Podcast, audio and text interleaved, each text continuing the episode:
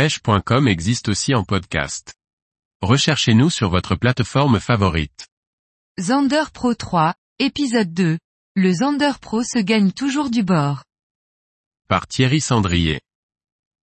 L'épisode 2 marque la fin de la première journée de compétition et surtout la répartition des premiers points. Ces derniers d'autant plus importants pour la confiance qu'ils permettent de prendre une bonne option pour la victoire finale et de déstabiliser ses adversaires. Tony, alors de mémoire c'est surtout le montage vidéo, car en réalité nous n'arrêtons pas de pêcher entre le premier et le second épisode. Donc les images sont agencées de manière à favoriser l'activité et le suspense. Tony, non la météo n'est pas mieux. On ne le voit pas à l'image, on a souffert mine de rien.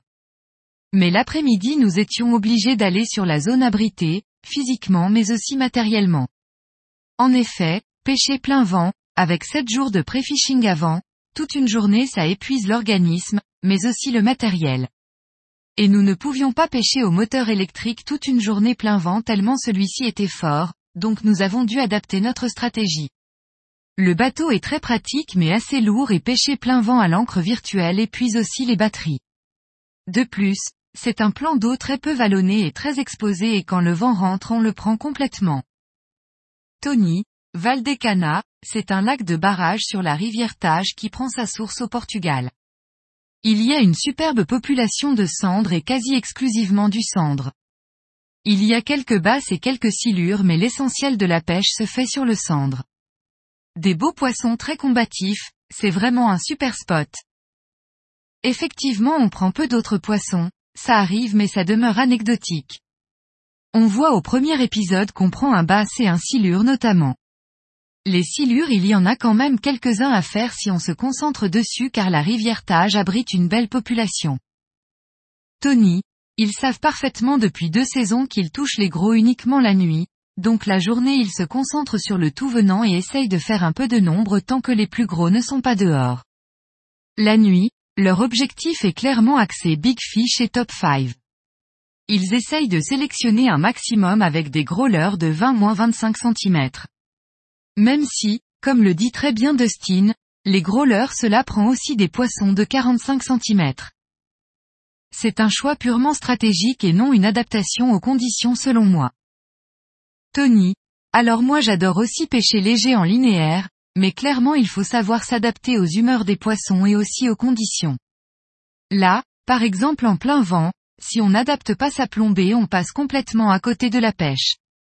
Par exemple sur cette première journée, on a été contraint de pêcher au Black Minnow en 18 grammes. Ce que j'aime avec les leurres légers c'est le naturel de la présentation et aussi la qualité de la touche. Elle est vraiment exceptionnelle dans ces conditions, car l'aspiration est totale. Mais parfois, les cendres aiment les leurres lourds qui frappent le fond. Mais c'est toujours ma deuxième option. En priorité, je démarre toujours avec un leurre léger et une belle présentation fluide et une descente lente et planante. J'ai appris comme cela, mais les présentations lourdes cela fonctionne aussi. Tony, trancher et arrêter clairement non, car nous le savons bien, il faut s'adapter à la couleur de l'eau, aux conditions de luminosité et à l'humeur des cendres. Sur les pêches de nuit, je n'ai pas d'avis, car je ne la pratique pas, mais s'ils le disent on peut leur faire confiance sur le sujet car ce sont des sacrées pointures. Mais ce sont déjà des remarques que Freddy avait fait l'année dernière sur l'importance de la lune dans le choix du coloris du leurre.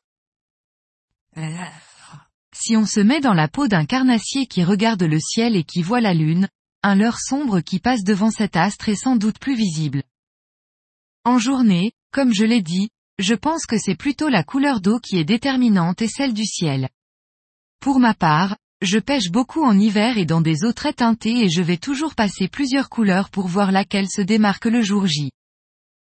Tony, non jamais. Je n'en mets jamais. Mais ils mettent des rattles, car ils sont dans une phase d'activité. Le fait de mettre un rattle est un choix intelligent dans ces conditions, car cela permet de sélectionner en premier lieu les cendres les plus actifs et agressifs. Au leurre souple, je fais varier les vibrations, mais ça m'arrive aussi de les pêcher au lipless et là effectivement il y a des billes. C'est encore dans un contexte particulier, c'est à la tombée de la nuit lorsqu'il y a un pic d'activité. Encore Freddy Arbor, on le voit pêcher en drop shot. C'est une technique que vous utilisez aussi sur le cendre.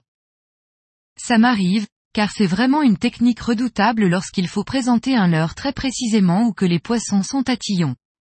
L'animation est assez lente, car le but est de poser son leurre à un endroit précis et d'attendre un peu plus longtemps pour que le cendre craque.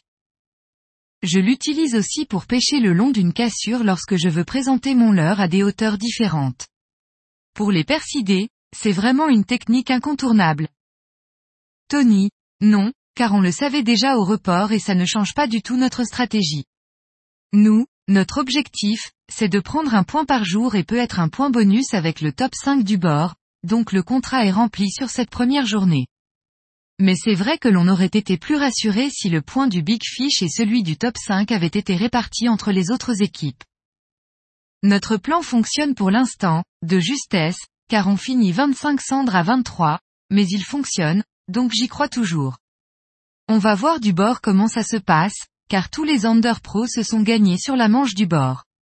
Donc les deux prochains épisodes vont être décisifs. Je ne sais pas ce que les autres équipes ont fait, mais je sais ce que nous, on a fait. Ney peut frapper un grand coup et LMAB a fait forte impression sur cette première journée, donc on attend de voir. Nous ont fait notre pêche en maintenant le cap sur le point du nombre.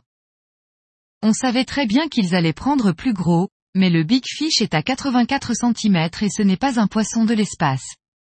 En pré-fishing sur Valdecana on est monté à 87 cm donc tout est possible à chaque épisode.